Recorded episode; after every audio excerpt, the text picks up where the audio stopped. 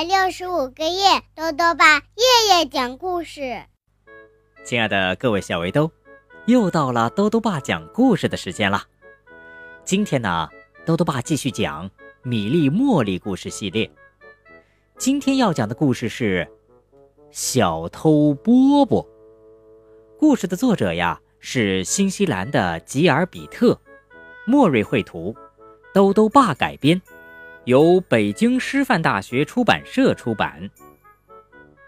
米莉和茉莉是两个快乐的小姑娘，她们有一个同学叫波波，是个小偷，他总是忍不住啊想去拿别人的东西。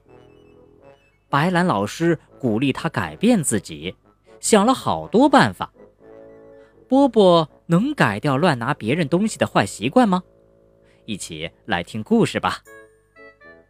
小偷波波，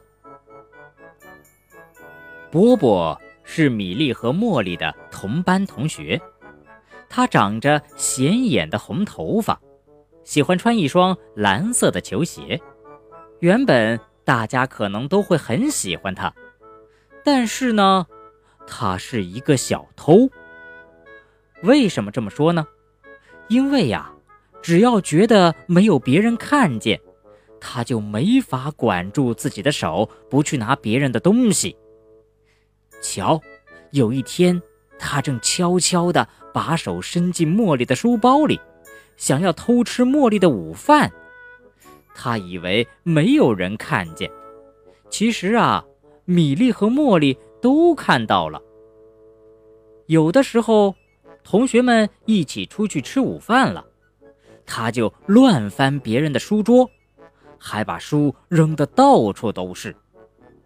他以为没有人看见，其实啊，哈利和苏菲都看到了。那天，他还偷偷地跑到白兰老师的办公室里，乱翻白兰老师的衣服口袋。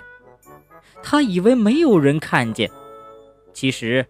汤姆、美格和白兰老师都看到了这些事情的结果，就是波波被罚站了。他得一个人站在角落里，面对墙壁，想想自己都干了些什么。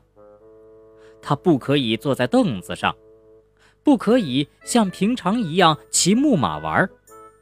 在同学们上体育课的时候。他也只能坐在一旁的草坪上，看着大家玩跳山羊。白兰老师想方设法改变他，他对波波说：“你能够改变你自己的。”可是波波还是老样子。瞧，这一天，他趁着白兰老师和米莉、茉莉说话的时候，又偷偷溜进办公室。想要拿白兰老师放在桌子上的手机，当然了，他又被发现了。于是白兰老师对波波说：“我要叫警察了。”白兰老师打了电话给警察局，请警察叔叔来帮忙。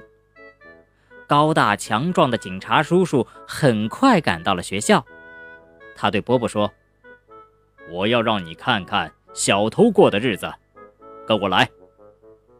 于是，米莉、茉莉和波波跟着警察一起来到了监狱。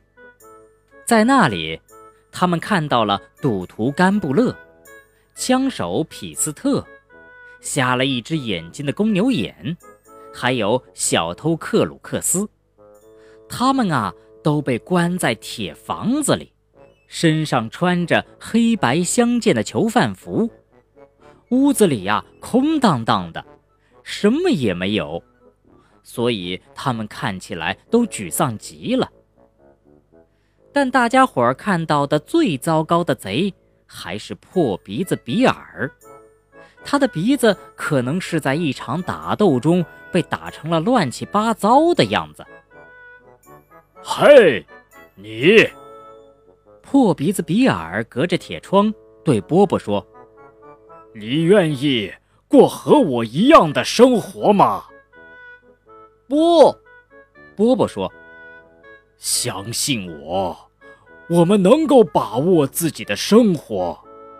破鼻子比尔说：“监狱里的猫是我唯一的好朋友。”他悲伤的低下了头。你能够改变你自己的。波波迷迷糊糊的走出了监狱。警察叔叔蹲下来，抱住他，对他说：“你能够改变你自己。”回到学校，白兰老师也亲切地抱住他，这样说：“你能够改变你自己。”这件事情之后，每当波波还想偷东西的时候，他就会想起破鼻子比尔说的话，然后他就不想再拿别人的东西了。到了学期末的时候，波波的成绩卡上画满了五角星，他成了一个优秀的孩子。波波很高兴，他把卡片送给了监狱里的猫。波波对监狱里的猫说：“请把这个交给你的朋友破鼻子比尔，告诉他我已经变好了。”波波和米莉、茉莉一起走了。他从来没有忘记破鼻子比尔，但他再也没有见过破鼻子比尔。好了，小围兜，今天的故事讲完了。在今天的故事里啊，波波有一个乱拿别人东西的坏习惯。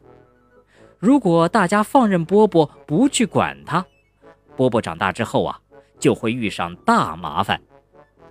好在。白兰老师还有米粒、茉莉一直在帮助波波，终于让波波下定决心改变了自己。他真的是很了不起呢。豆豆爸还想问问小围兜，你有没有克服过自己身上的一些不良习惯呢？如果想告诉豆豆爸，就到微信里来留言吧。要记得兜兜爸的公众号哦，查询。兜兜爸讲故事这六个字就能找到了。